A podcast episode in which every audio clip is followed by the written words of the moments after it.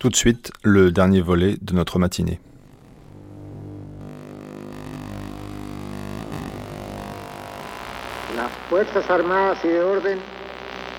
Les forces armées ont agi aujourd'hui en suivant une inspiration patriotique, dans le seul but de sortir le pays du chaos irréversible dans lequel le précipitait le gouvernement marxiste de Salvador Allende.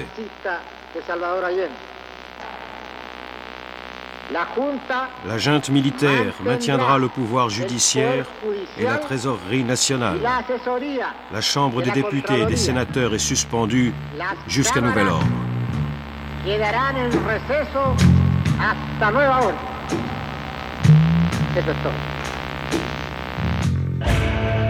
Chili. Un état des lieux du cinéma face à la mémoire.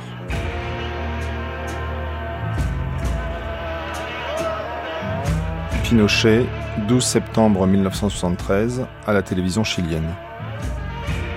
Des mots, des gestes, une attitude. La dictature. Celle dans la rue et dans les images. Ou plutôt dans une seule image. Pinochet, le regard dissimulé derrière ses lunettes noires. Pinochet, dans la vie des réalisateurs chiliens, restés sur place ou partis en exil.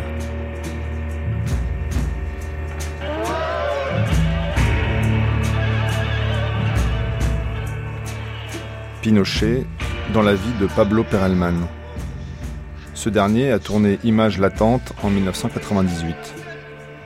Hanté par le souvenir de son frère disparu dix ans auparavant, il se livre à une enquête pour tenter d'apprendre ce qu'il est devenu. Son enquête le plonge dans une atmosphère d'angoisse. Il imagine des scènes de torture. Ce qui le torture également, c'est le silence des autorités. Le silence de Pinochet. Les militaires ont tué son frère, ils essayent de tuer en lui son souvenir. C'est très curieux, il y a cette image de Pinochet avec les lunettes noires. Euh, nous, à l'époque, on pensait, euh, ces gens, ils savent rien de, la manipulation de l'image, ils sont très naïfs, euh, ils, veulent, ils se font prendre très facilement. Et puis, je me suis rendu compte que c'était beaucoup plus subtil que ça. Il, il, euh, il voulait, la, la junte, euh, Pinochet, euh, il, voulait donner cette image de, de, violence, d'arbitrariété, de, pouvoir absolu. Il voulait faire ça, il cherchait ça. C'est pas par hasard que Pinochet apparaît avec ses lunettes noires. Il veut faire, il veut faire peur. Il veut être un peu gangster, un peu c'est pas que c'est pas une erreur. Et comme ça, il y a, il y a plusieurs cas. Et puis il y a, il y a le, grand euh, cas, euh, le, grand procès, toute, l'histoire des, détenus, des disparus. Comment ils manipulent euh, cette non-information. il, il, vraiment, c'est pas qu'ils se trouvent un problème pour expliquer où sont les disparus. Ils veulent, ils veulent faire comprendre à la population qu'ils peuvent faire tout ce qu'ils veulent. Ils peuvent faire disparaître des gens, ils peuvent nier, ils peuvent accepter. Ils peuvent... Mon frère a disparu. Le sujet de mon film, c'est un peu euh, c'est un peu la réflexion sur la disparition de mon frère. C'est un peu la réflexion sur la condition de euh, proche parent d'un détenu disparu.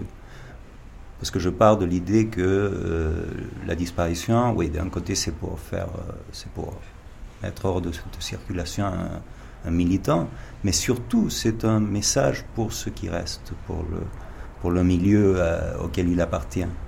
Ils, font apparaître un cadavre avec l'identité de mon frère en Argentine, brûlé, un cadavre brûlé. Alors le cadavre est très mal brûlé, euh, on reconnaît très vite que c'est pas mon frère. Un de, mes frères est allé là-bas le, voir. Mais on se dit, euh, pourquoi ils font ça tellement mal? Pourquoi ils, n'essaient pas de le faire bien? Peut-être euh, peut-être ça marcherait, non? Mon frère est sorti en Argentine, il a été tué. Pourquoi ils le font si mal? Ben, ils le font mal exprès. Ils le font mal pour que justement, qu'on se rende compte qu'ils peuvent faire quoi que ce soit. Ils peuvent euh, mentir. tu ne peux pas partir en Argentine, tu n'es pas protégé là-bas, tu peux changer de pays, c'est la même chose. Tu vois, c'est un recours euh, au terrorisme ben, d'une façon bien plus subtile qu'on imaginait.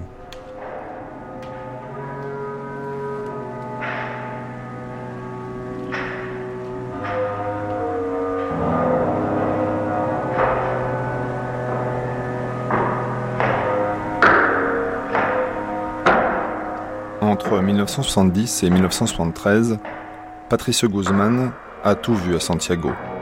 Tout. Il a tout filmé. Tout.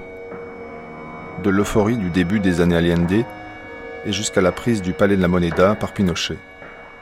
Il en a fait un film, La bataille du Chili. Une fresque historique, ou plutôt une part essentielle de la mémoire de son pays. À l'image, des gens du peuple, mais aussi des militaires. Beaucoup de militaires.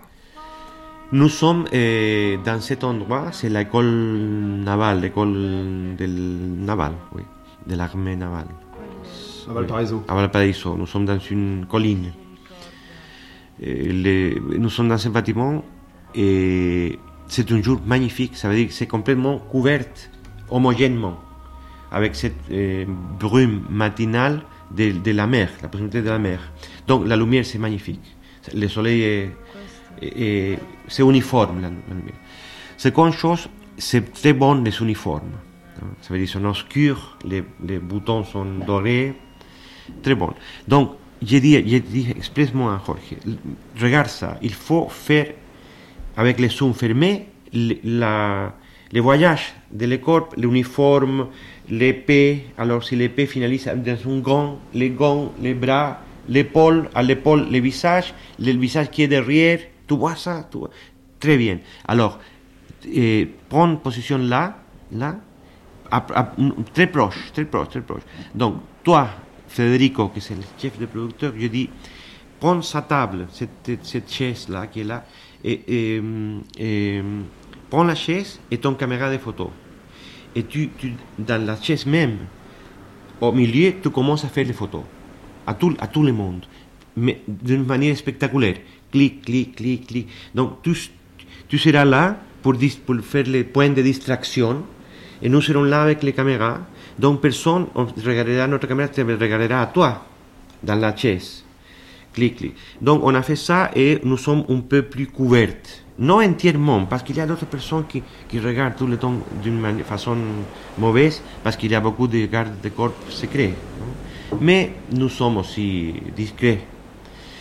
Et, et, nous ne savons pas que dans, les, dans ce plan, dans ce plan il, il a eh, Toribio Merino, ça veut dire un des de, de, chefs de la, de coup d'État, et d'autres.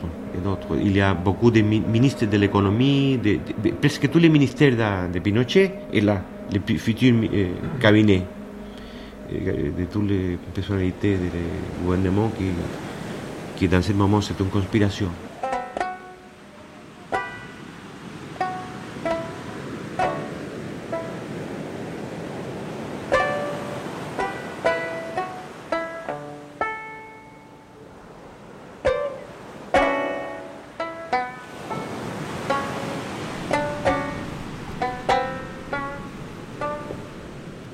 Silvio Caiozzi a beaucoup tourné, mais c'est l'homme d'un seul documentaire. Un documentaire de 30 minutes, réalisé en 1998 en quelques jours. Son titre, Fernando ha vuelto. Fernando est de retour. Ou les retrouvailles d'une famille avec les restes de leur père disparu depuis 25 ans.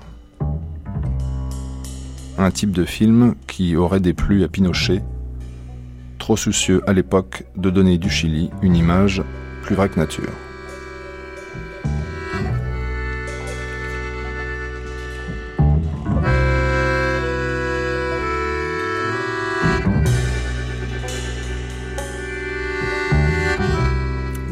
Tipo de imagen utilizado era más bien la eliminación L'image dominante était plutôt l'élimination de toute image pouvant montrer la pauvreté, par exemple. Ou bien de celle qui représentait le physique typique chilien, Eh, très brun. Tout ce genre d'image était réduit au maximum et remplacé par l'image de gens blonds, heureux, dotés d'un très bon niveau de vie. Eh, une anecdote pour mesurer l'ampleur de tout ça. Je devais réaliser un spot publicitaire à Viña del Mar, une station balnéaire. On a donc choisi un lieu dans la rue Bonito, en plein centre de Viña del Mar, exactement à l'époque où ils essayaient de donner du Chili une image proche d'un pays, je ne sais pas moi, nord-américain ou européen. J'avais besoin pour le décor du film de mettre dans le cadre une fleuriste.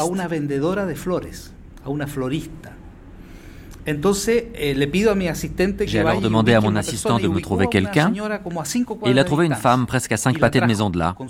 Il l'a amenée avec sa carriole pleine de fleurs, on l'a placée et dès qu'elle s'est mise en place pour la prise, au moins quatre personnes en civil qui marchaient sur le trottoir sont arrivées et se sont ruées sur la femme, l'agressant, et lui disant Mais qu'est-ce que vous faites là? Vous savez bien qu'il est interdit pour vous d'être là, vous devez rester à cinq pâtés de maison plus loin. Alors mon producteur s'est jeté sur eux et leur a dit Mais elle est là pour le tournage. Et toute une discussion s'est alors engagée. Non, c'est interdit que ces gens soient ici au centre de la ville, ils doivent rester éloignés. Leur idée était d'empêcher les touristes de voir des gens pauvres en train de vendre des fleurs. Eh, les mendiants avaient l'obligation de partir. Ils n'avaient pas le droit d'être là, tout simplement. Alors certains d'entre eux marchaient dans ce quartier de Viña del Mar en mendiant, en murmurant. Je n'ai jamais pu oublier ça. Il passait près de toi et te disait Une petite pièce, s'il vous plaît, une petite pièce, s'il vous plaît. En se cachant de ces personnes en civil qui contrôlaient qu'il n'y ait ni mendiants ni de gens pauvres au centre-ville. Tout ça pour qu'à leur arrivée, les touristes puissent voir qu'ici c'était un pays au top.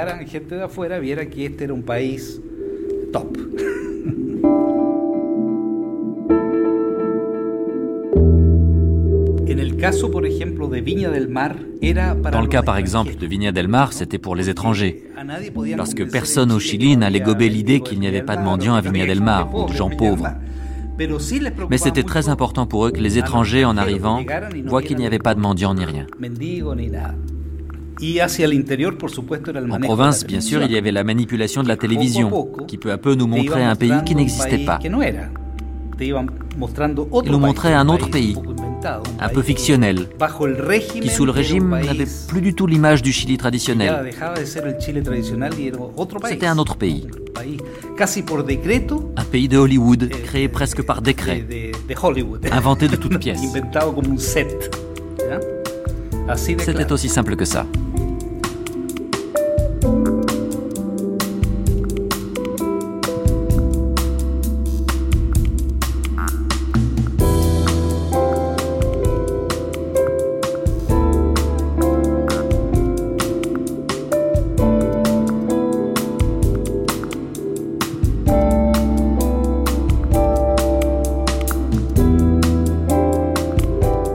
Wood a connu le succès en 2003 avec un long métrage autobiographique intitulé Mon ami Machuca, où l'amitié en 1973 entre Gonzalo, un gosse de riche issu d'une famille de droite, et un fils de paysan, Machuca, qui survit dans les bidonvilles. Ensemble, ils sont les témoins du coup d'État qui signe la fin de l'utopie Allende. À l'époque, Andrés Wood, lui, ne sait pas très bien quelle attitude adopter face à cet événement. Oui, c'est très complexe de le vivre de l'intérieur. Eh, On peut dire que je vivais dans deux ou trois univers. Dans un monde où il ne se passait rien, avec par moments une certaine prospérité économique suivie de vrais plongeons. Mais l'image très frappante que j'en garde, au-delà bien sûr des manifestations d'opposition, des mouvements de protestation, ou du problème politique. C'est la sensation d'un pays très gris, très triste. Plus qu'une image, c'est une sensation que j'ai gardée, comme une image perpétuelle, je dirais. Un souvenir d'hiver très froid, alors qu'il n'y avait pas de raison qu'il ait été plus froid que ceux d'aujourd'hui. Mais une sensation d'hiver très froid, très long et un certain désespoir qui contrastait très souvent avec une certaine importation culturelle américaine. C'était un pays rempli de contrastes, tout comme aujourd'hui d'ailleurs, mais avec une dimension de souffrance dans l'air bien plus puissante qu'aujourd'hui.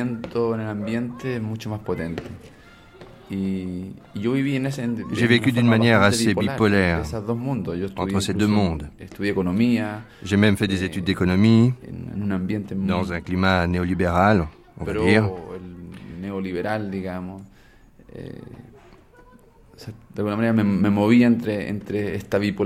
J'évoluais dans cette bipolarité.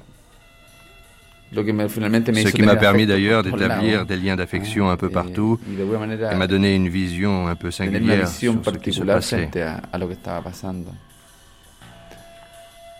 Je ne sais pas si je suis très clair, mais j'essaye de transcrire plutôt des sensations.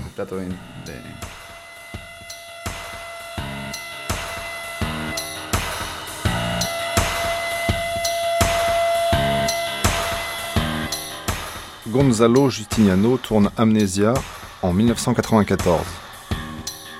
Inutile de traduire le titre, vous comprenez que le réalisateur questionne l'oubli dans lequel se réfugie son pays par rapport aux années de la dictature.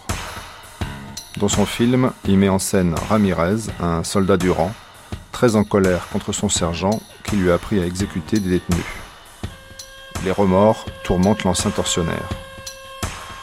Gonzalo Justiniano, lui, n'a pas oublié le 11 septembre 1973. J'avais à peu près 17 ans au moment du, coup d'État. J'étais dans une école, que c'était la même école du film Machuca. Je suis sorti au même année. Ce qu'Andrés raconte, c'est l'époque que j'ai vécu.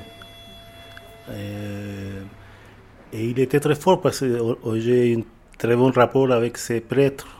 On, faisait des, travaux dans des bidonvilles, euh, même si on était petit, 14 ans, euh, au moment de l'élection de, Allende. Et, pour nous, c'était toute une histoire, on peut dire. On, avait beaucoup d'espoir. Il avait toute une euh, énergie, de, je vois que partout dans le monde, qu'il devait avoir un changement et de laisser de côté toutes ces mentalités très conservatrices.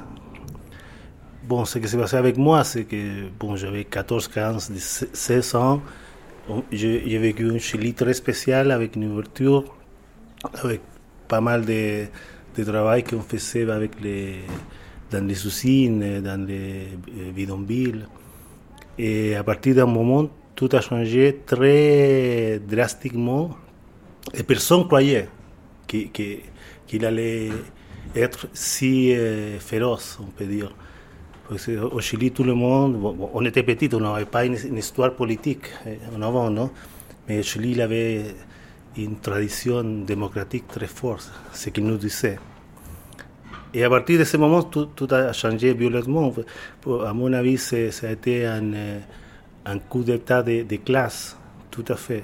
C'était même plus qu'une idéologie. Je crois c'était une, classe qui s'est ressentie menacée et qui a répondu très fort avec la coopération des, Américains. Parce c'est très spécial ici au Chili, personne parle, par exemple, de c'est une partie de l'amnésie que des fois il y a des gens qui aiment beaucoup que les gens ont euh, amnésie. Et à ce moment en ce moment euh, euh, personne parle de, l'expérience qu'on a eue au moment de l'élection d'Allende que c'était quelque chose d'incroyable de que à un mois de l'élection d'Allende le commandant chef de, le chef de l'armée il a été assassiné avec la participation de la CIA et tout ça. Hein, parce que si aujourd'hui parle comme si même les coups d'État, c'était quelque chose qu'eux ont provoqué, c'était pas vrai.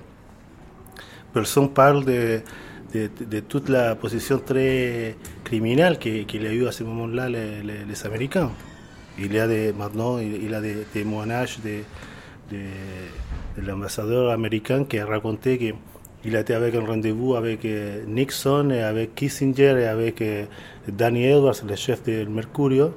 Et Nixon, il était vraiment fâché. Il a dit on ne peut pas amener l'armée américaine là-bas parce que ce n'est pas El Salvador, le Chili. Il faut faire craquer l'économie. Et ça a pris trois ans. C'est pour ça, alors, à, ce moment-là, on, a vécu avec beaucoup, on peut dire, d'espoir, d'illusion. mais ce qu'on a appris, c'est ce que j'ai toujours euh, dit, la haine. J'ai appris à avoir haine pour, la trahison qu'il a existé à ce moment-là. Pour nous, c'est une espèce de projets de vie ou, d'espoir dans l'être humain qui s'était coupé très violemment.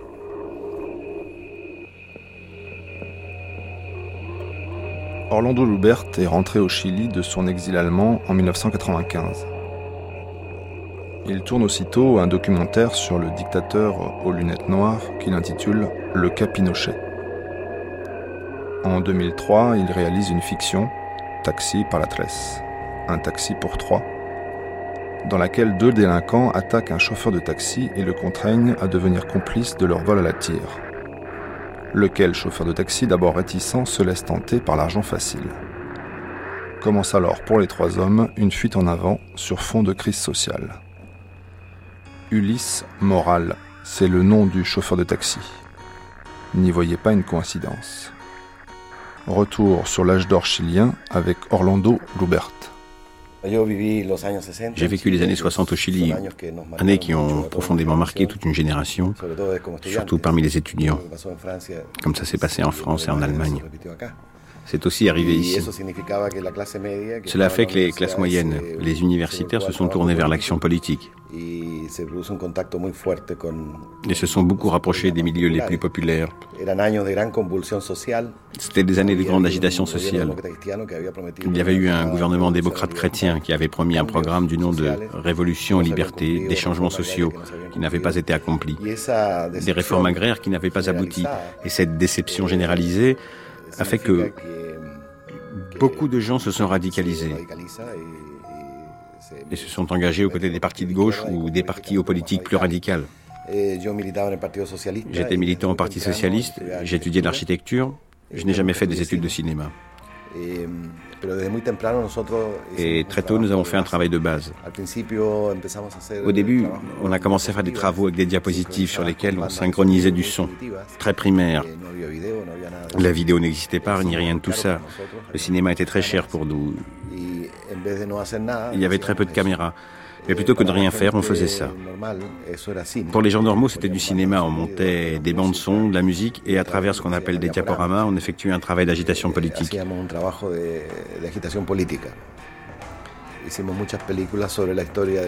On a fait beaucoup de films sur l'histoire du mouvement ouvrier chilien, des sujets que personne n'abordait alors.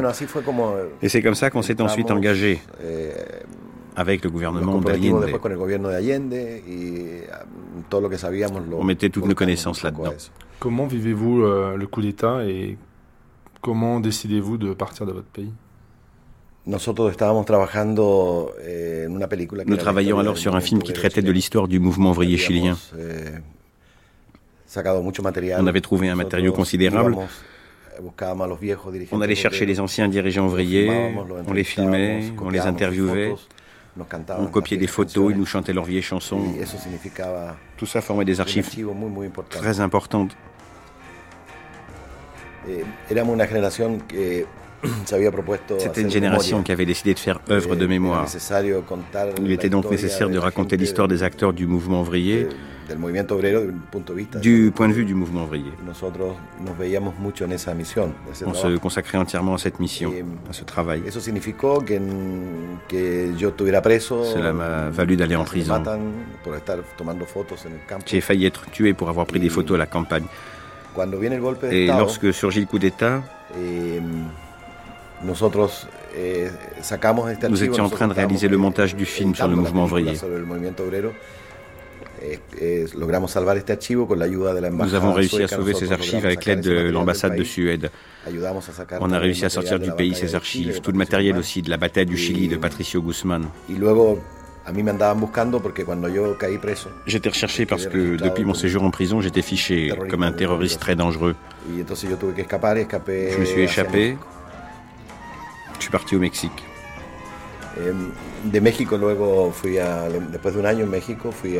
Après un an passé au Mexique, je suis parti en Allemagne où on a effectivement eu la possibilité d'achever le film sur le mouvement ouvrier qui a été terminé en 1975 et présenté au Forum de Berlin en 1975. Patricio Guzman, vous êtes à Madrid. Vous vivez les choses de loin quand euh, Allende arrive au pouvoir. Oui, et toujours au Chili, il y a une culture euh, de gauche. Ça veut dire, pendant toute mon enfance, et dans tous les temps de ta vie, de ma vie, nous sommes proches à. Nous, sommes.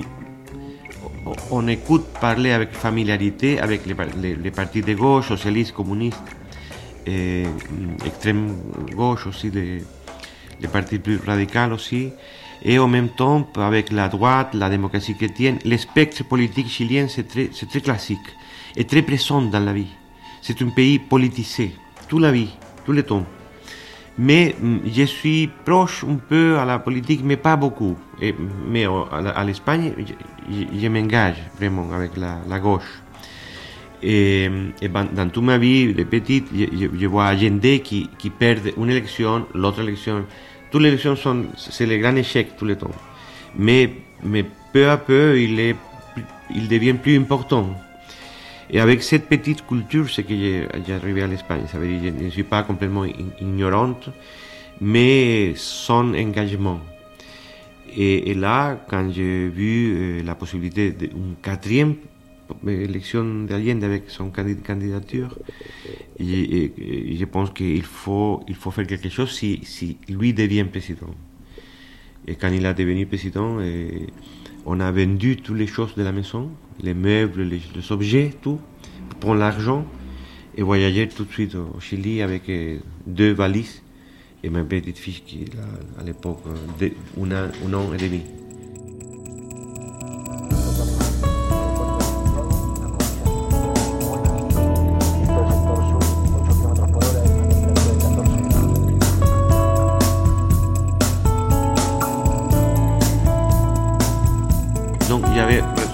À la même école de cinéma pour dire j'ai un projet de, de chronique, de chroniqueur la première année d'Allende. J'ai besoin d'un caméraman, une caméra, un, un perfecton ou un nagre. C'est tout, et, la pellicule. Et, c'est ça le scénario. J'écris un scénario prospectif d'une année, janvier, février, mars, et on peut, on peut adiviner qu'est-ce que chose viendra, parce qu'il y a un programme de gouvernement. Il y a la nationalisation des mines, des, usines, etc. Il y a la visite de Fidel Castro qui, est annoncée, il y a et la droite aussi qui, qui proteste. Et heureusement, le directeur de l'école dit Ah, mais pourquoi, pourquoi pas Donc, avec un petit salaire et un caméraman de 18 ans, son premier film, et un ingénieur de son qui c'est en même temps eh, chef de production. Ça veut dire, comment, comment s'appelle en France La personne qui fait la production exécutive, dans le, terrain. Et bon, c'est tout. Et on a, on a commencé, de ça veut dire trois mois après la, la, la, prendre possession d'Allende, j'avais commencé à tourner sans, sans eh, aucune pause jusqu'à le coup d'État. Toujours, tous les, tous les c'est comme une espèce de de, maladies. parce que c'est tellement enthousiaste, l'ambiance, les gens, la mobilisation, tous les gens sont contents. Tous les peuples qui toujours est triste, opprimés, qui pas etc., qui sont alcoolisés. Au Chili, un gros problème avec, le vin, c'est très bon. Et tous ces gens sortent de la maison avec, avec la famille entière à la place pour les manifestations. C'est comme, comme si la moitié du pays réveille, C'est la moitié du pays qui, qui, n'a pas une, place dans la société, qu'ils prennent une, place dans la société et ils sont contents, vital. Donc c'est un pays, moment est passionnante. C'est inoubliable, ça. C'est comme si, si, les gens sont dans la bruit, ils passent des, des meetings, des marches, avec des drapeaux, des cris, des musiques. C'est une. Je pense qu'Allende même, il est aussi étonné. Parce que c'est comme une espèce de, de bouton. Hein, les, pays renaissent une autre fois. C'est fantastique. Donc, avec ça dans la rue, tu dis, mais il faut tourner, il faut. C'est le plus amusant, amusant qu'on peut faire. Hein. On a un petit véhicule, euh, deux chevaux, c'est mon, mon, véhicule. Nous sommes les quatre dans le véhicule et on part à 10 heures du matin et on fait le tour. Hein. Cordon Cerrillos, Cordon Maquena, qui sont les territoires des usines, et aussi le Parlement, et aussi un hebdomadaire, qui hebdomadaire qui s'appelle Chile Hoy, et on passe par là et on demande qu'est-ce qu'il passe, qu'est-ce qu'il y aura demain? La discussion de demain dans le Sénat, c'est bon ou non, c'est routinière. Non, non, il sera, il sera un des meilleurs. Donc, à quelle heure? Donc, tu fais dans, les premières heures de la matin, avec tous les journaux, on a un petit, euh, petit euh, panorama de chaque jour. Et avec ce voyage et le téléphone, hein, on va et vient. Quelles sont les indications, euh, Patricio Guzman, que vous donnez à votre chef opérateur pour avoir à la fois la multitude, la foule, et la proximité avec les visages, c'est-à-dire donner l'identité presque individuelle de ces travailleurs et à la fois le mouvement collectif Bon, c'est une, il faut. Bon, on a, on a parlé beaucoup avec eh, Jorge avant le tournage, de, avant de commencer le film des dialogues, euh, qu'est-ce que tu peux faire, comment, comment est-ce que tu feras une description d'une chose, pourquoi, tant, tant. On a un grand, un grand contact humain. Surtout, on a le même sens de l'humour, un peu humour noir. Toujours, nous sommes un, peu en situation d'ironiser les choses. Pour une, une, chose de caractère uniquement. C'est pas, c'est pas délibéré. Donc, nous sommes ensemble, tous les deux proches. Et, et j'ai dit à, l'oreille, hein, écoute, euh, Jorge, euh, toi, tu es dans un plan général, parce que je vois les zooms, ça veut dire, tu quand tu vois les, la position du zoom, tu, connais si, tu es ouvert ou non. Donc, très bien. Alors, eh, tu peux faire un, zoom très long à cet homme qui est là dans le tracteur, avec ce drapeau qui c'est très joli. Tu, es d'accord? Oui. Tu, le peux faire. Tu es stable, oui. Alors, il, commence, il est là, et quand il est fermé, il fait un panorama à droite, parce qu'à droite, il y a un autre tracteur qui vient. C'est loin? Non, non, c'est pas loin. Ah, je, le trouve, je le trouve. il est là, il est là. Maintenant, tout ouvre parce que parce qu'à côté des tracteurs, tu ne les vois pas, il y a des camions qui viennent aussi. Donc là, tu les as. Ah, si, j'ai. Bon, on a un plan. Tu peux couper si tu veux. Parce que nous sommes déjà dans l'orchestration de la réalité, qui sont, qui sont vraiment les choses jolies à faire. Hein. Et c'est une situation chorégraphique. Une, si tous les pays en mouvement, nous sommes dans une situation chorégraphe d'action partout. Ça veut dire la description devient un cadeau.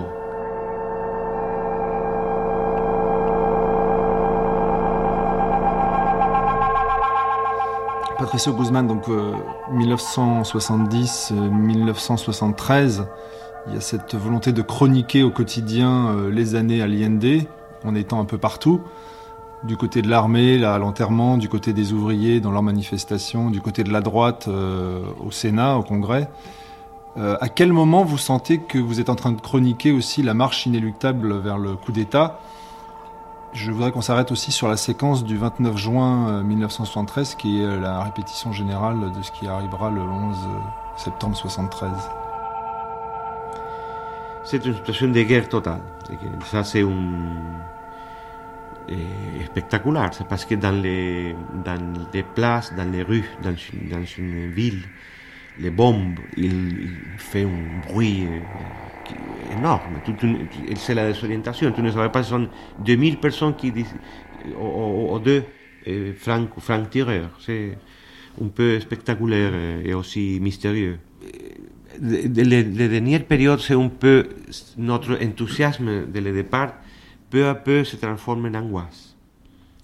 11 septembre 1973, Patrice Guzman, coup d'État. Oui, à partir de ce moment-là, eh, ce pays merveilleux change d'une manière fulminante, absolue. Ça, c'est une des choses, ça, c'est les choses les plus dures peut-être plus dur que la mort, parce que si tu meurs, tu meurs, ça veut dire. Mais pour les, autres, ça c'est terrible. Parce que c'est comme si la France, tout en coup, sans aucune transition, devienne une autre chose militarisée, avec des hélicoptères et des, militaires partout. Tu dis, mais, mais, mais comment, comment c'est possible ça Comment c'est possible cette préparation et nous sommes où pendant cette préparation Qu'est-ce qu'il a passé ça, c'est un trauma absolument euh, pour toute la vie.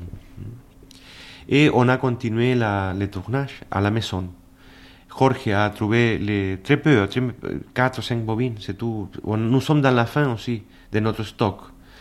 Et, et, et avec, il, il part avec tout, avec la nagra, tout, et il connecte les caméras en face de la télé.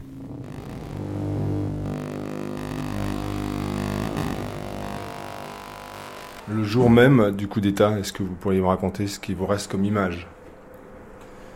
Et la sensation qu'il se passe quelque chose, sans trop savoir quoi. Le fait de manquer l'école, de rester chez soi. J'ai la sensation de passer la journée entière à regarder la télé, même si la télé n'était pas en direct.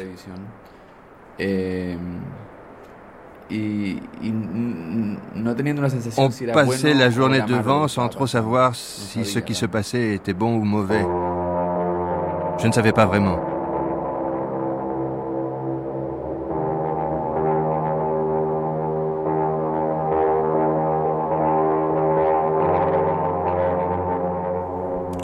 Avez grandi euh, dans ces années euh, de la dictature. Comment s'est forgé euh, votre regard, votre conscience politique, on regarde justement ce qui se passait C'était la découverte du monde et là, mon entourage scolaire a joué encore une fois un rôle essentiel, plus que la famille. Je suis resté très proche des enfants les plus pauvres qui étaient à l'école. Et on a été confronté à certaines réalités que j'ignorais totalement dans mon milieu.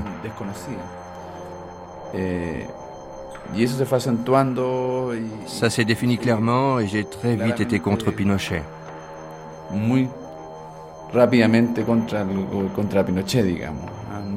Très jeune, vers 12-13 ans, j'ai eu clairement conscience que nous vivions sous une dictature.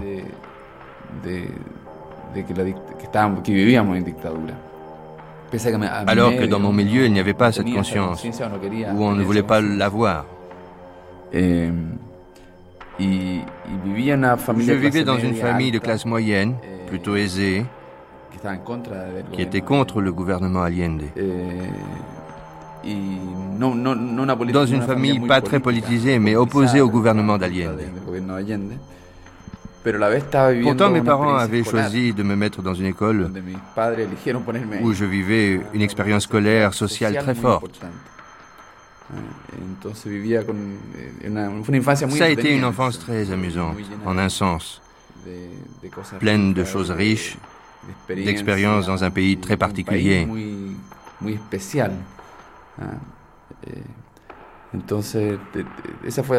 J'ai des très bons souvenirs de mon enfance.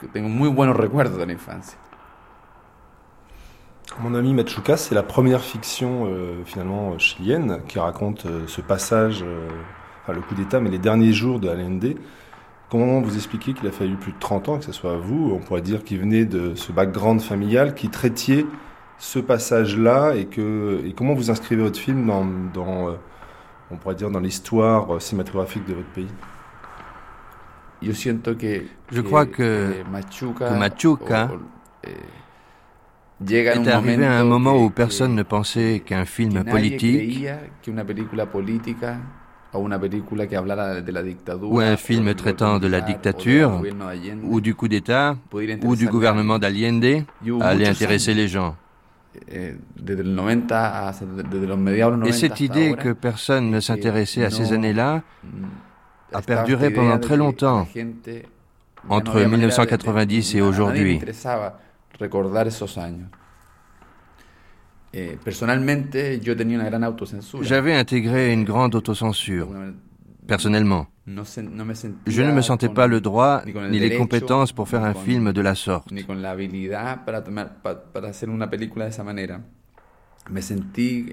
Ce n'est qu'à mon troisième film que je me suis senti prêt à le faire. Et la seule façon, c'était de refuser de raconter l'histoire officielle, mais la raconter à travers le regard très fragmenté et très singulier, celui de l'enfant protagoniste.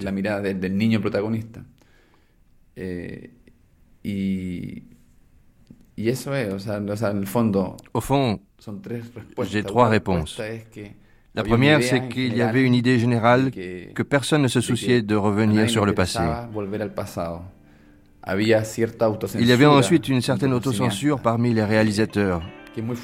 L'autocensure peut être très forte.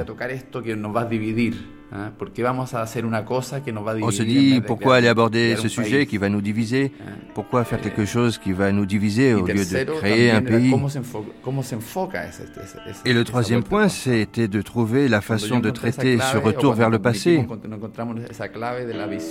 Quand j'ai trouvé cette clé, quand avec mon équipe on a trouvé cette clé qui était la vision très particulière de l'enfant, on a pu alors agir en toute liberté et mettre eh, tout ce qu'on voulait.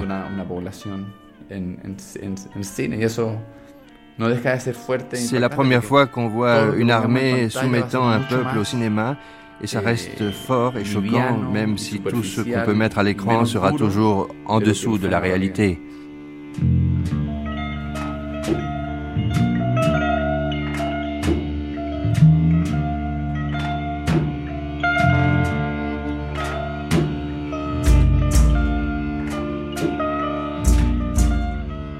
Il y a eu le coup militaire. Pour moi, pour moi, pour, pour, pour, ceux qui étaient proches à moi, politiquement, c'est très paradoxal, mais le coup militaire était, était presque euh, l'aboutissement logique et, cherché, voulu du procès qu'on vivait. Nous, on pensait, euh, euh, on n'avait pas du tout raison. Moi, par après, c'est évident, notre, analyse de la situation était absolument fou, idéaliste. Euh, on, pensait que, le coup militaire était un progrès pour le politique. C'était, le moment de, la clarté. On, pensait, on trouvait que, que, l'unité populaire, que le gouvernement d'Allende était, euh, était euh, trop contaminé, trop sali par, par, les compromis politiques euh, euh, de la vieille politique. Et, que, et, que, et, que, si on voulait faire la révolution, qui était euh, le mot d'ordre absolu de, l'époque, c'était par la voie des armes et par la voie de, l'affrontement, oui, le choc. C'était le poids de, la logique politique, c'était bien, on allait du coup, en avant, c'était, les choses allaient avancer vite. Et on a pas, en pas plus d'un mois, on s'est rendu compte que, que, qu'on n'avait pas une seule chance de,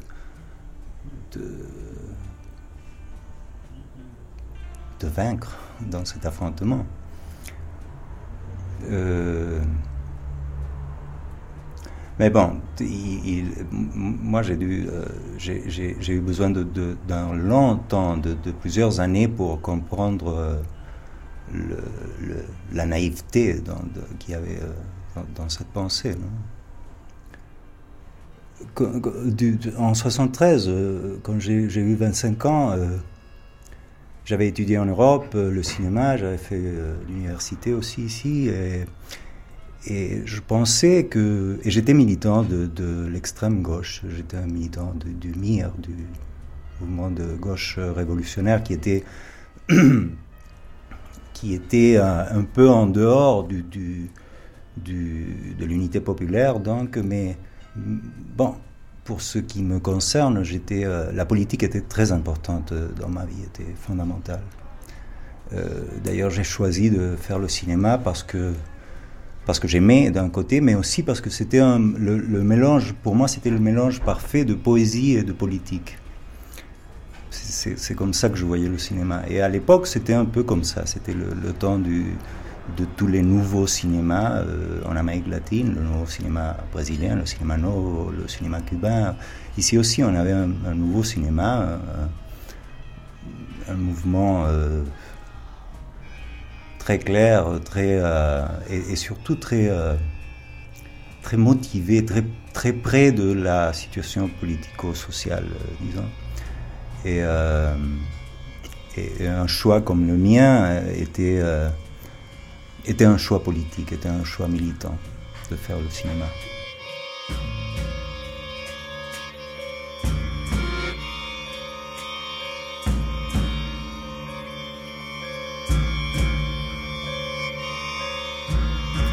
Y ahí estudio cine y televisión.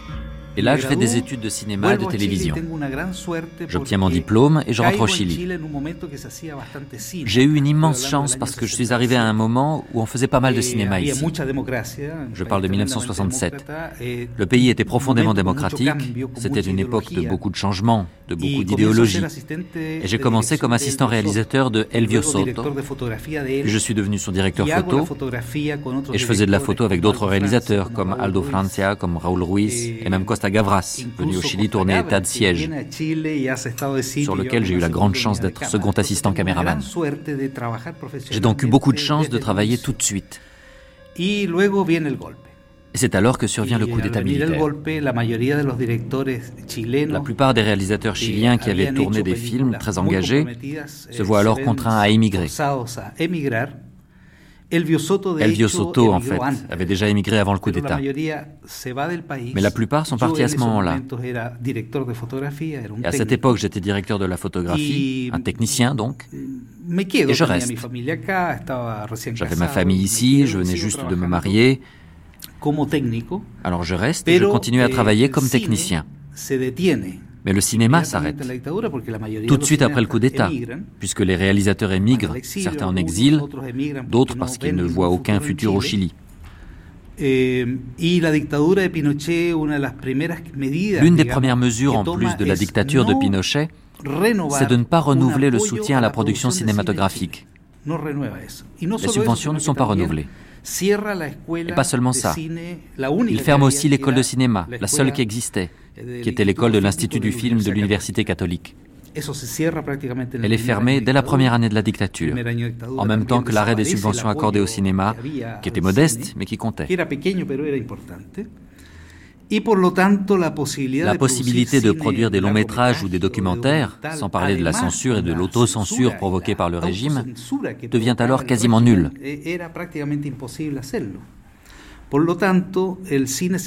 Moyennant quoi, le cinéma se tourne vers les films publicitaires.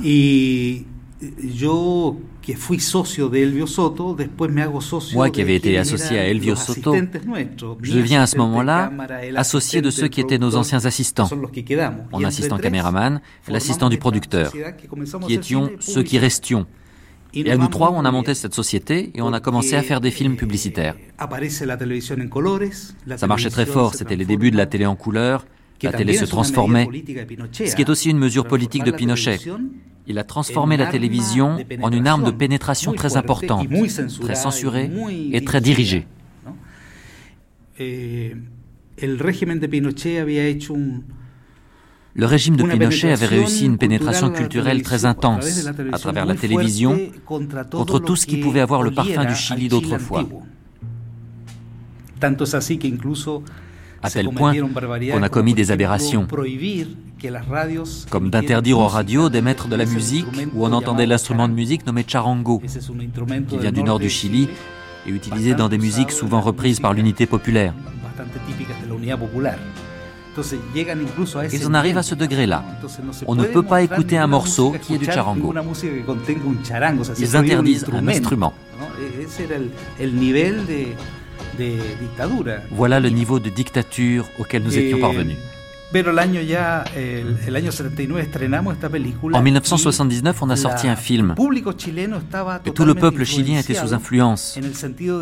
C'est-à-dire que pour les gens, tout ce qui pouvait avoir une couleur chilienne était forcément mauvais, médiocre, rasca, plouc comme on dit.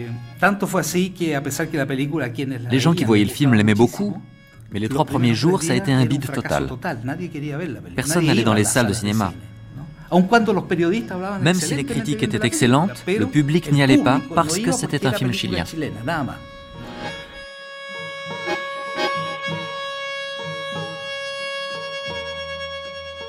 Votre grand-père était allemand, donc euh, le nom Lubert, ça vient d'Allemagne. Comment vivez-vous le fait de revenir euh, à vos origines, mais de façon dramatique, on pourrait dire, d'être obligé de faire le voyage inverse? Mon grand-père était allemand, mais je ne l'ai pas connu. Je ne parlais pas l'allemand. Mais il y a des lois allemandes qui m'ont beaucoup servi. On est allemand jusqu'à la cinquième génération du côté du père. J'ai donc eu des papiers allemands sans parler la langue, ce qui était un vrai drame pour moi. Ça a été très pratique et ça m'a évité de vivre un exil aussi dur que tant d'autres Chiliens. J'ai bien sûr appris l'allemand. Ça a été un peu comme revenir à mes racines, sauf que moi je n'avais pas de culture allemande comme d'autres.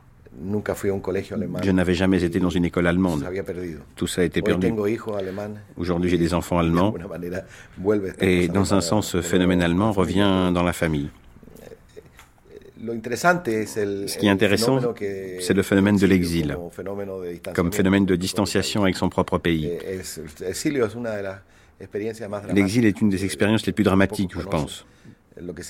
Très peu savent ce que l'exil signifie dans la mesure où l'on t'arrache à tes racines, surtout l'exil en Europe, qui est si différente de notre manière d'être, de notre culture. L'exil devient alors une punition très sévère. Le défi à cette époque, malgré toutes les difficultés, c'était de transformer les épreuves de l'exil en épanouissement, en maturité, de pouvoir acquérir une autre manière de faire du cinéma.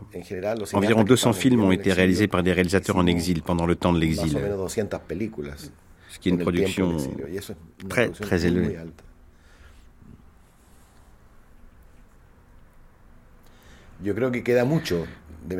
Je pense qu'il y a beaucoup de mémoire.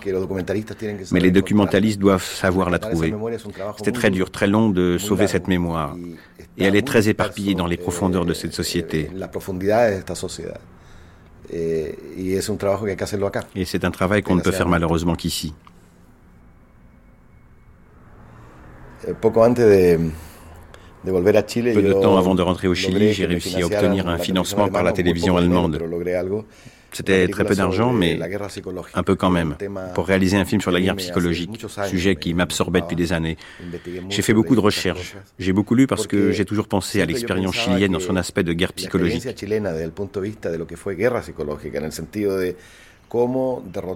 Je veux dire à quel point abattre, mettre à genoux un pays possédant un sentiment si fort de la solidarité et de la lutte, en faire un esclave, était un défi majeur pour les États-Unis et pour les puissants, pour les classes qui dirigeaient ce pays. Cela a été possible grâce à des recours très similaires à ceux utilisés dans la guerre psychologique. La peur, la terreur des images effroyables, le Chili doit être un des seuls pays où on a rentré dans le crâne, dans l'imaginaire des gens, l'image du disparu, du brûlé, de l'égorgé et du torturé, bien sûr. Ce sont quatre images insupportables qui ont fait leur chemin dans la conscience des Chiliens. Comment manipuler un peuple Par la terreur bien administrée. Aujourd'hui, ce qui a été fait pendant très longtemps, c'est contrôler cette peur qui reste sous-jacente dans la société chilienne. À l'université, les gens de ma génération discutaient toujours beaucoup avec les professeurs. Quand je donne des cours ici, maintenant, mes élèves n'ouvrent pas la bouche. Il y a une peur, une terreur du conflit, une peur de débattre. Et ça, ça parle d'un pays assez traumatisé. Et personne ne s'occupait de ces traumatismes. Personne. Il y a des grands psychologues qui ont travaillé sur ce sujet, mais les gens en général pensent qu'ils vont très bien. Et ça fonctionne d'une certaine manière. Mais ce traumatisme se transforme en violence conjugale, en violence envers les enfants, en un état permanent d'extrême tension, presque physiquement perceptible au Chili. Le titre de votre film là, sur la guerre psychologique, c'est quoi? Eh, Correcto o el alma en tiempos de guerra. Correct ou l'âme partant de guerre. Quand je suis revenu au Chili en 1986, quand j'ai pu rentrer pour la première fois, à chaque fois que je parlais aux gens, ils me disaient correct, correct, correct. Et ça m'est resté dans la tête.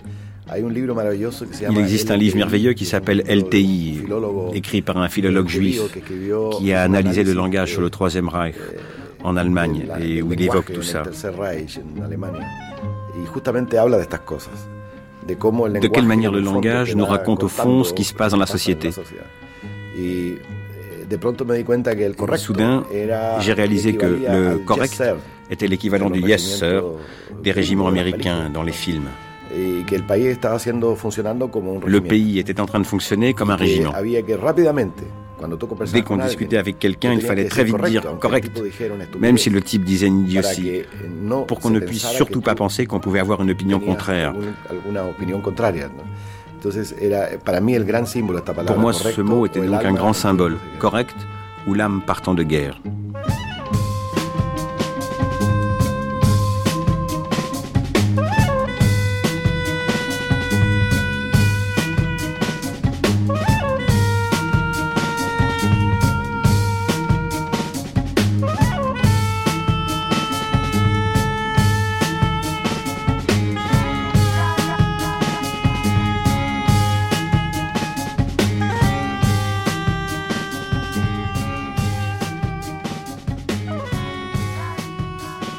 Comment on peut vivre avec la haine pour euh, des frères d'un même peuple, des frères qui ont pris des armes contre les idéaux, mais qui appartiennent à un même peuple. Qu'est-ce qu'on fait de cette haine? Il faut apprendre à l'éliminer, parce qu'on ne peut pas vivre avec l'aine, mais c'est quelque chose qu'on a ressenti. Et je crois qu'on prend distance aussi, hein, parce qu'il euh, y a beaucoup d'explications de, qu'il existe toujours euh, aussi au Chili, qui pour moi sont des choses qu'on ne peut pas accepter. Tout ce qui s'est passé avec même l'Église, l'Église la partie la plus conservatrice de, l'Église, on ne peut pas, je le laisse à côté, mais, on ne peut pas accepter. C'est une trahison qu'ils ont fait euh, aux, gens qui, travaillaient avec eux. On peut dire que c'était de, la même église, tu vois, à ce niveau-là. Mon, mon, mon, école, il, était, il avait des prêtres. C'est pour ça que je, me rappelle de, ça. Mais euh, je crois qu'il faut laisser que le, temps passe hein, et que le temps élimine. Mais et, je fais ce film Amnésie, par exemple, je l'ai fait, je commence l'idée, je, je, l'ai eu en 91, aux premières années de la démocratie, parce que c'était incroyable tous les mecs qui étaient à la télévision, qu'il était fasciste, antidémocratique, qu'il était avec, qu'il disait qu'au Chili il n'avait pas la, torture, il n'avait pas de disparus. Maintenant, il était, ils sont devenus très rapidement démocrates. Alors, c'est quelque chose, c'est dire, je, suis con, mais pas si, pas si con. Et il faut, faire, faut faire, il faut faire un film où, on dit, ici, se, se sont passées des choses très graves. On ne peut pas rester euh, fixe, euh, fixé dans, euh, avec ces, événements historiques. Mais il ne faut, il faut pas dire que ce n'est pas passé. Non? Il faut, il faut bon, c'est une phrase, il faut accepter le, le, passé, c'est la seule façon de, de qu'il ne revient pas les, mêmes choses dans le temps. Non? Alors, c'est pour ça que j'ai dit qu'il faut faire un film au Chili qui s'appelle Amnésie.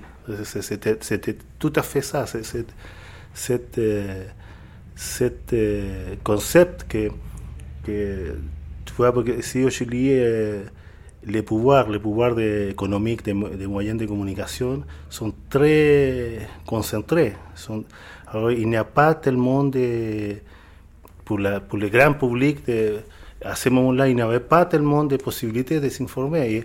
Et, c'était quelque chose d'incroyable qu'il, à, travers les, moyens de communication, même avec les, menaces que Pinochet, comme un tant euh, euh, chef de l'armée, il, continue à, dire, il, les menaces c'était qu'il faut, il faut, il faut, avait l'obligation de regarder le futur, l'avenir.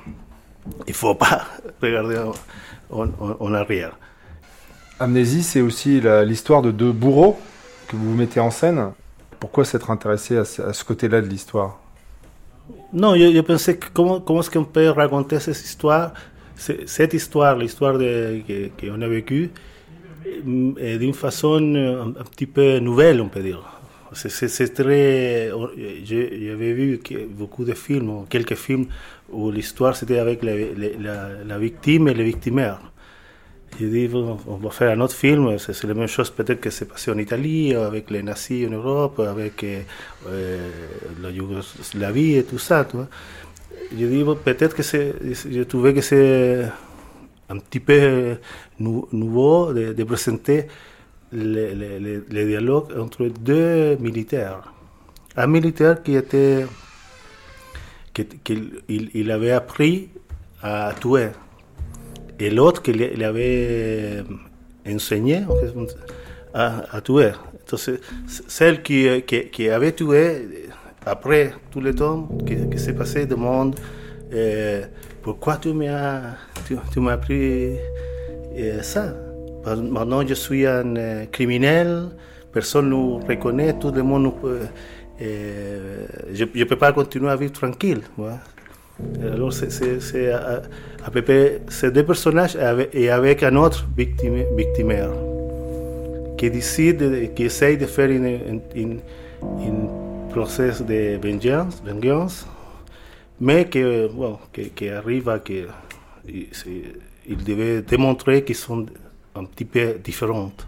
Alors que la vengeance, peut-être que c'est c'est pas quelque chose de très productif. Euh, il faut, il faut, il faut voir le film. Mais l'idée, c'était ça, c'est ça le concept. aussi, je, je pensais qu'il ne fallait pas faire un film trop historique, euh, réel. Il faut faire, peut-être que, parce sinon, euh, j'avais peur que la, la, réaction du public chilien, spécialement, il serait de ne de, pas regarder le film, sinon de, de dire, bon, si c'est le noir et le blanc, le noir et le blanc, ça, ça, ça, sert, à rien, non Alors, je, ce que je préférais de, travailler avec le concept, que c'est antinaturel de tuer une autre personne. Qu'est-ce qu'il existe dans la tête d'une personne au moment que il doit tuer une autre personne. Même s'il il avait fait des cours et, toute la brutalité que dans l'armée il, apprend. Je crois que personne peut, et l'histoire le dit ici au Chili et partout, tous les criminels, il finissent pas mal, euh, pas bien dans, sa tête, même s'ils sont libres. Il finit le décompte. Et quoi Au moins qu'ils sont très bons, très bons criminels. Est-ce qu'on pourrait parler donc du film Image latente? Et en parler aussi de la manière dont vous fabriquez euh, ce film, puisque vous parlez donc du cas de votre frère qui a disparu. Comment, même dans l'esthétique du film, euh, je sais pas, euh, dans la fabrication des images, vous arrivez à, incorporer cette idée de la disparition qui est presque la mise en abîme du cinéma finalement?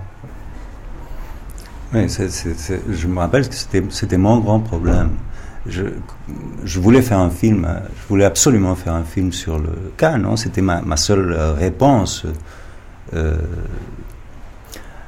alors, je me trouvais toujours devant le, un peu devant le ridicule, non? Comment, comment je, c'est un, sujet pour moi tellement grand, tellement important.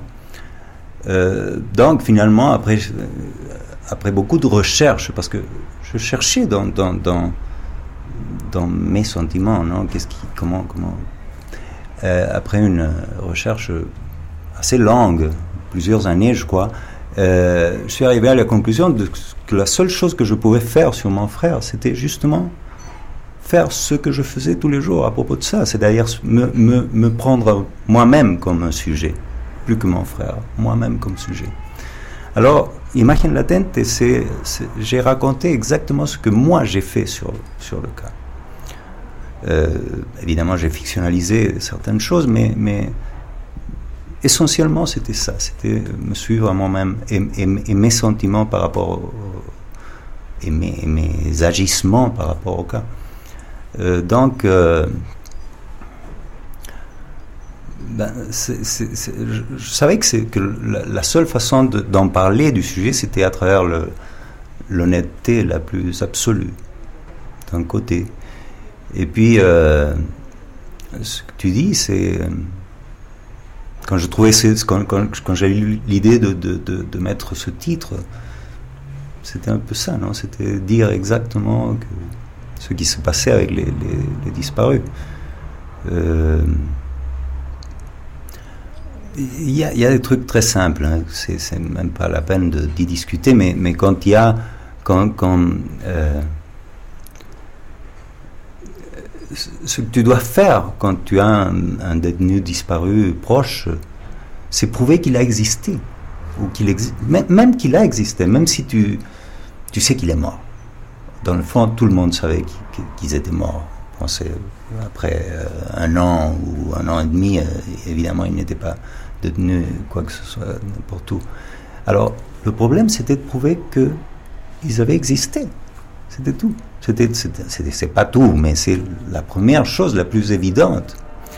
C'est tellement comme ça que, que, que, dans le cas de mon frère, il y a une. Euh, j'ai des parents aux États-Unis, il y a eu une, une recherche des, des, des, des euh, dénonciations, etc. il y a eu l'ambassadeur du Chili euh, dans les Nations Unies à New York qui a déclaré que mon frère n'avait jamais existé, qu'il y avait, ça n'existait pas un Chilien nommé Juan Carlos Pérez.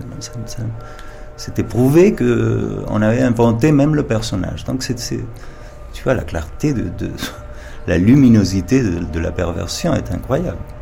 Alors, c'est, tu, dois, tu, dois tu, commences par là, tu commences par ça.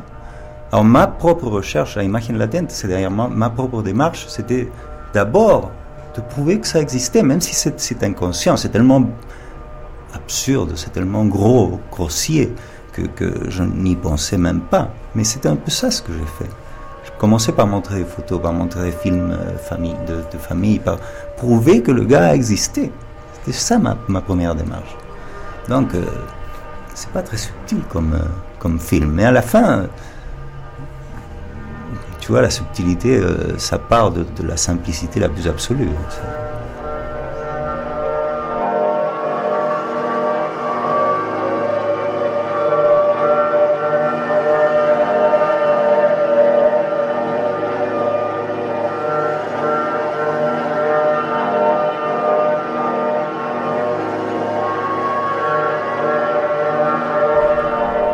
avril 1998, deux médecins légistes euh, sortent d'une fosse commune un squelette.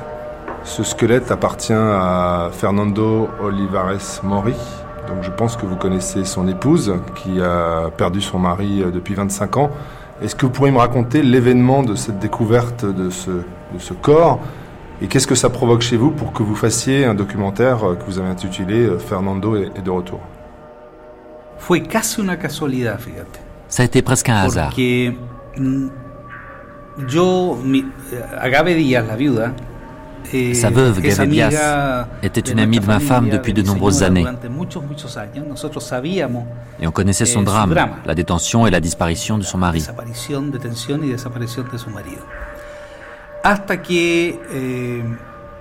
Et à un certain moment, l'Institut médico-légal soupçonne que ces restes appartiennent à son mari.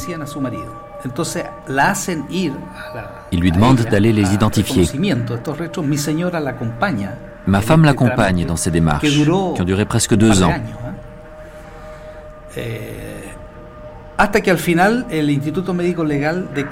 Jusqu'au jour où finalement l'Institut déclare que sans l'ombre d'un doute, il s'agit bien des restes de son mari.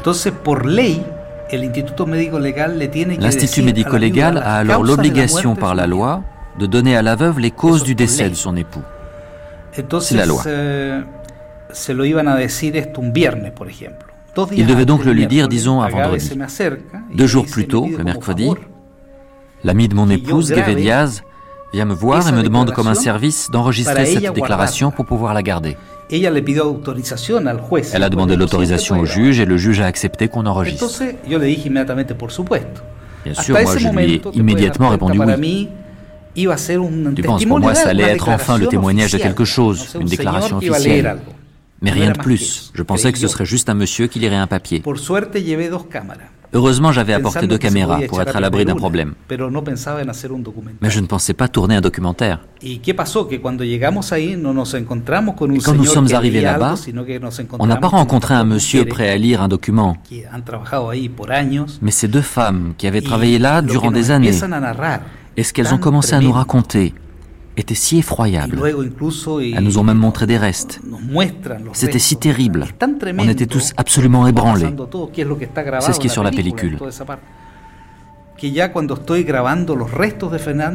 Mais alors que je filmais les restes de Fernando, je me mets à penser que tout ça ne peut pas rester un simple témoignage gardé dans un tiroir, que tout ceci devrait être un document un documentaire. Lorsque nous avons terminé de tourner ce jour-là, alors que on était tous si remués, si choqués, on pleurait, c'était terrible. Je demande à Gave l'autorisation ainsi qu'à la famille de continuer à filmer encore deux jours, jusqu'à l'enterrement. Bien entendu, ils me donnent leur autorisation pour le faire et je le fais donc. Et je pense tout de suite à une structure. Je n'ai jamais pensé aussi vite de ma vie qu'à ce moment-là. C'est incroyable comme le cerveau fonctionne quand on déborde d'adrénaline. Je suis sûr que jamais de ma vie je n'ai créé une structure de film aussi bien. Dans ce cas, pour un documentaire, alors que je n'en avais pas grande expérience, j'en avais fait que deux. Que yo no tenía mucho oficio en el documental, había hecho un par de documentales, no mucho. Pero en cosa de 30 segundos, yo creo que Mais là, je crois qu'il m'a fallu 30 secondes pour tout structurer entièrement. Sans doute ce genre de situations qui font fonctionner nos neurones à une vitesse bien plus rapide que d'habitude. J'ai donc vu dans cette fraction de seconde exactement la structure que j'allais adopter. Et le lendemain, on a continué à enregistrer la remise des restes à sa mère, puis le lendemain encore, l'enterrement au cimetière général. Et c'est tout. Eh, je crois par exemple qu'une des décisions que je me réjouis d'avoir prises tout de suite sur place, eh, c'est celle de ne pas suivre l'histoire de Fernando Olivares Mori, elle-même extrêmement intéressante. J'ai choisi au contraire de parler de tous les Fernando du monde, d'élargir le sujet à tous, de ne pas me focaliser uniquement sur lui. Je m'en félicite parce que je crois que c'est précisément là que réside l'une des forces de ce documentaire.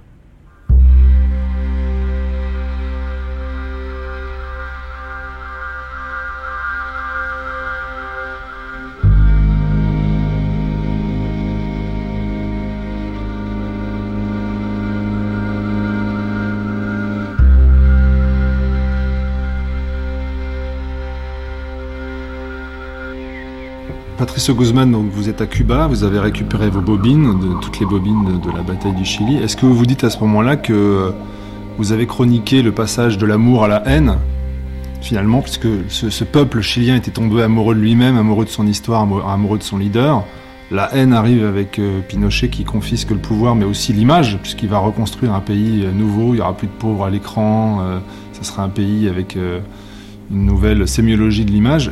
Est-ce que vous dites que finalement, sans votre film, l'histoire euh, récente du Chili n'existerait plus. Et aujourd'hui, peu à peu, j'avais pris la conscience de que, de qu'avec ce film-là, la droite n'est pas, c'est impossible pour la droite, la négation de cette période. Et ça, c'est une chose incroyable parce que, comme j'avais vécu plusieurs fois dehors, je n'avais pas pris la conscience à, tel point la machine d'oubli, la machine d'effacer, c'est profond, profond. Aucun livre d'histoire, aucun essai, aucune euh, euh, narration de cette période-là. Au contraire, euh, tous les livres d'histoire sont 20 lignes, 30 lignes, une demi-page, les titres, 300 perdu pour le Chili. Dès, le moment qu'Allende arrive à le palais présidentiel, c'est une période obscure, d'anarchie, d'incompétence totale, et heureusement, euh, quelques mois après, Pinochet, l'armée prend le contrôle et le développement du pays continue. C'est tout. Et, vraiment, tout le développement, la culture politique spectaculaire chilienne, que c'est euh, énormément dense, contradictoire, riche, est dans les films. Et, c'est la preuve de que, que c'est une chose qui a, qui, qui, qui a existé. Qui a existé oui, maintenant j'ai conscience de ça parce que beaucoup de gens disent, la même chose au Chili. C'est incroyable ça, oui. C'est le cinéma comme preuve. Et, on, peut, on peut faire d'autres choses. On, peut faire, par exemple, on a l'idée de faire un grand album de photos. Et, surtout maintenant avec la digitalisation, numérisation, on peut faire avec une, bonne équipe de, un album extraordinaire de visages, de situations, de, moments. Et vraiment euh, extraordinaire. J'ai essayé de les faire dans, dans, la vie. Et on peut trouver des, des angles de, magnifiques on peut faire beaucoup de choses et on peut trouver peut-être beaucoup de, visages qui sont morts. On peut localiser, on peut faire un travail. Oui, euh, peu à peu, le film passera à une espèce d'investigation qui, qui, a déjà commencé. Vous êtes revenu avec ce film dans le Chili euh, récent. Vous avez baptisé ce documentaire, ce retour, La mémoire obstinée du Chili. Donc c'est vous l'obstiné euh, de, la défense de ce Chili. Et qu'est-ce qu'on voit dans ce documentaire que les jeunes générations ne savaient pas? Oui, ça c'est étonnant pour moi. J'avais découvert ça dans une classe. Parce que quand je n'ai pas fait les films, j'ai fait des séminaires documentaires de 5 jours. Et dans une école de cinéma, j'avais montré la bataille du Chili et la réaction, c'est tellement émouvant c'est incroyable pour moi. Je n'ai pas, imaginé cette réaction euh, sentimentale des de jeunes hommes, des jeunes filles qui, qui, regardent à la fin la même chose que peut-être les pères, la mère l'a raconté dans une fois dans l'exil, etc. Et, il provoque une espèce d'émotion énorme. Oui, c'est une, une, génération qui, qui, qui qui en général n'a pas la vraie information, parce que les familles racontent un, peu, mais non toutes les choses, et par vergogne, par etc., par, prudence. Donc, euh, sont des, des, milliers, des centaines de milliers de jeunes sont avec un, un trou dans, dans l'histoire chilienne.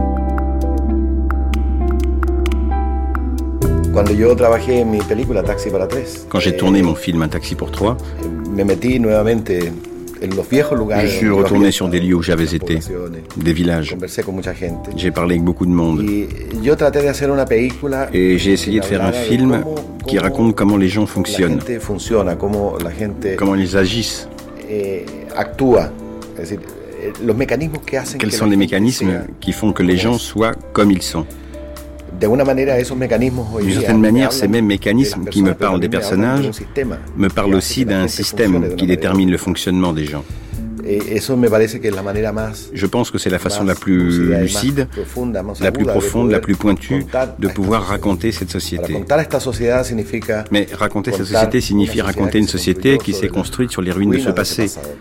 Parce qu'il y a énormément de choses enfouies là, en dessous.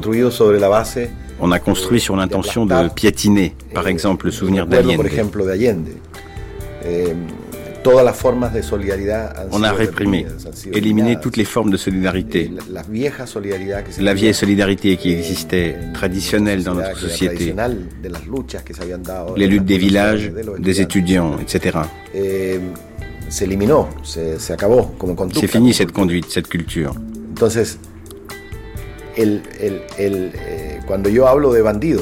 Quand je parle de bandits, Et quand je parle de ces délinquants, dans un certain sens, je dis que tous ces délinquants ont des codes de comportement solidaires. Un code de comportement qui évoque encore des liens qui ont perduré et qui existent. Je crois qu'aujourd'hui, le plus important pour le cinéma qu'on souhaite faire, c'est nous replonger sous l'eau et explorer des conduites, des façons d'agir.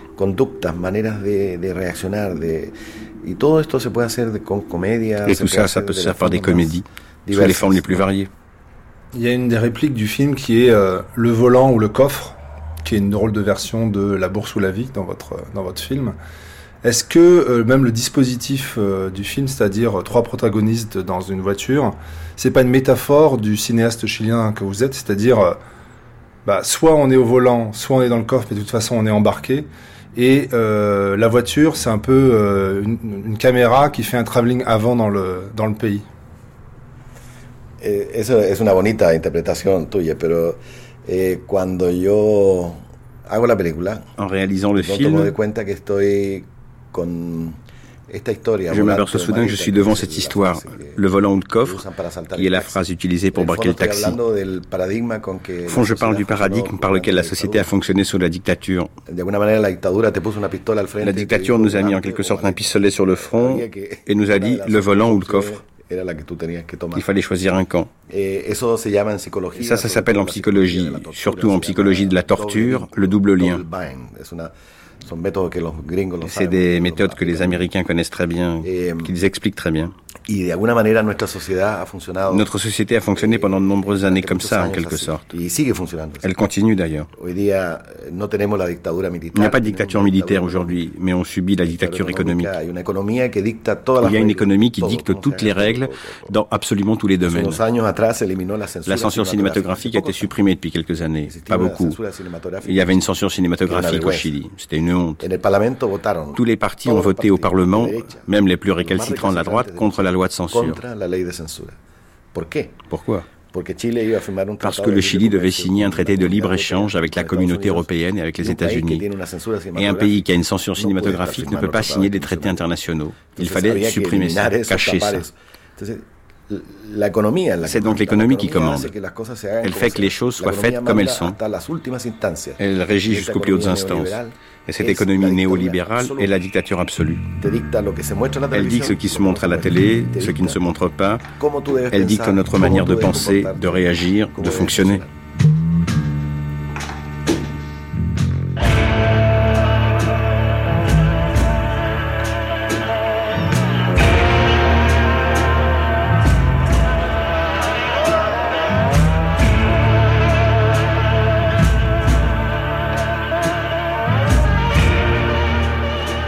Dernière question, Patricio Guzman. Euh, il y a une image euh, forte, euh, c'est celle de Pinochet, les yeux cachés derrière des lunettes de soleil, donc des, lunettes noires. Ce visage-là, qu'est-ce que vous en faites, vous?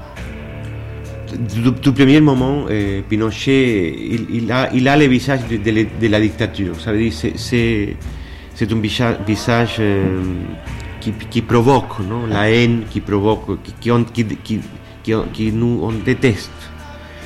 Et, la voix, la voix c'est horrible, c'est un personnage euh, vraiment, euh, euh, c'est comme un symbole de l'épire de, nous. mais mais j'avais pensé pendant beaucoup d'années que cet homme cruel, qui cet homme qui a, qui a traité à, à Allende, qui a traité son, son vie militaire, son, honneur. J'avais pensé beaucoup de temps que c'est un homme honnête, parce qu'il il est, comme plusieurs militaires, il a une vie, il, commence à 6 heures du matin, il, a deux paires de chaussures, ça veut dire un homme euh, sobre. Mais maintenant qu'il a volé presque 20 millions de dollars euh, de, l'État, ça, ça, ça, devient une chose euh, pire. Hein. Ça veut dire, il est tout. Ça veut dire euh, criminel, un assassin, un traître et aussi un voleur. Et ça, c'est, ça, c'est beaucoup pour un, pour un petit pays comme, Chili, comme le Chili.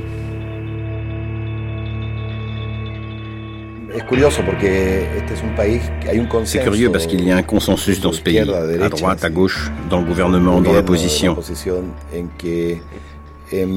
qui consiste à vouloir répandre l'idée d'un pays qui réussit. C'est un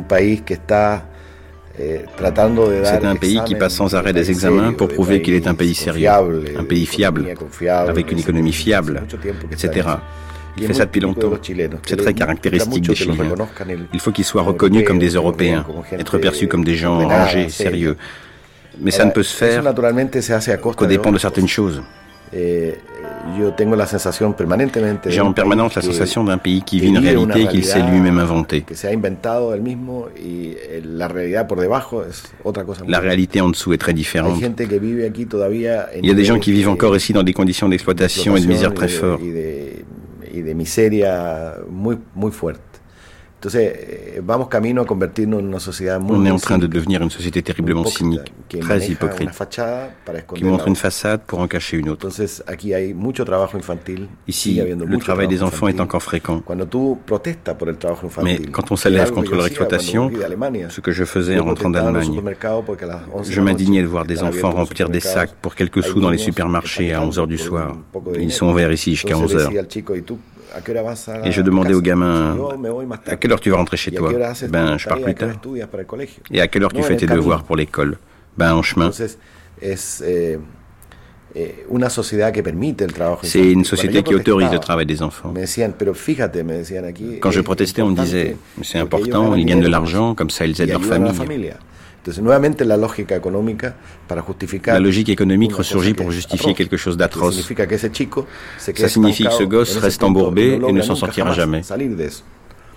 Eh, Il existe beaucoup d'atrocités. Le commerce de l'éducation, de la santé, la manière de négocier avec les besoins les plus légitimes des gens. C'est une honte pour ce pays. Et pourtant, il existe un consensus pour ne pas trop évoquer tout ça. Il faut l'escamoter, le cacher. Eh, C'est un pays qui souffre de schizophrénie sur beaucoup de plans. C'est curieux. Je pense toujours, pourquoi le pays a choisi Bachelet C'est vrai, elle n'a rien pour dire, euh, voilà, une grande femme d'État. Mais elle est médecin. Et les dernières images de sa campagne électorale la montrent en blanc, comme un docteur. Un jour, je marchais dans la rue, je vois cette affiche et je me dis, c'est ça. C'est un pays qui se sent malade et qui a besoin d'un médecin. Il a besoin qu'on le cajole, qu'on s'occupe de lui. Je crois que c'est un pays qui a besoin d'un médecin. Avant, il a eu besoin d'un père autoritaire. Et maintenant, il a besoin d'un médecin.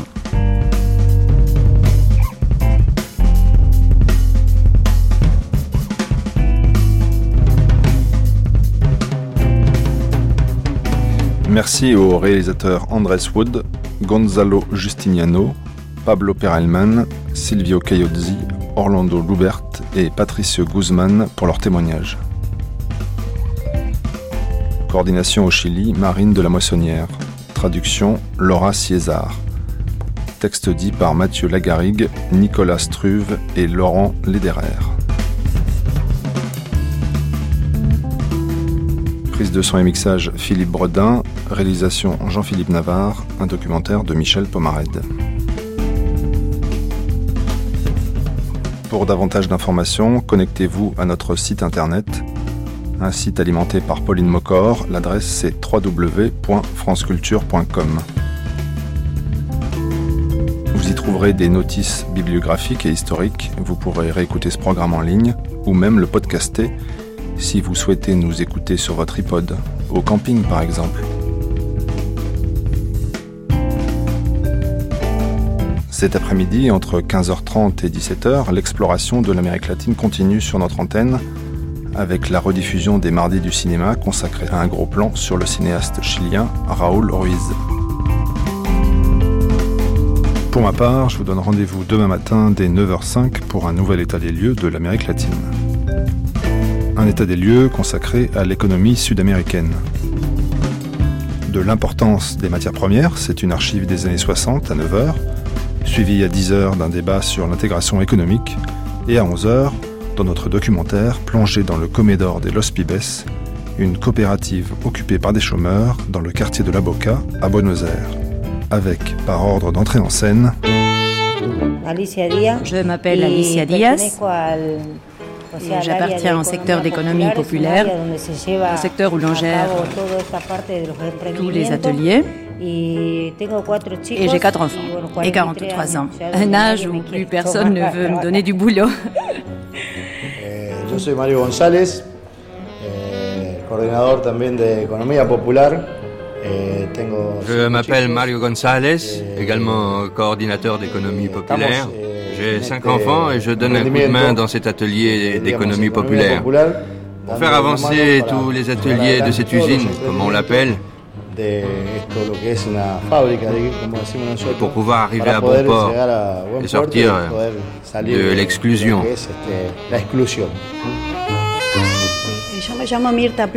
Je m'appelle Mirta Plaza. J'appartiens aussi au secteur d'économie populaire. J'ai trois enfants, un garçon de 24 ans, un autre de 18 et une fille de 17 ans. Soyez fidèles à notre rendez-vous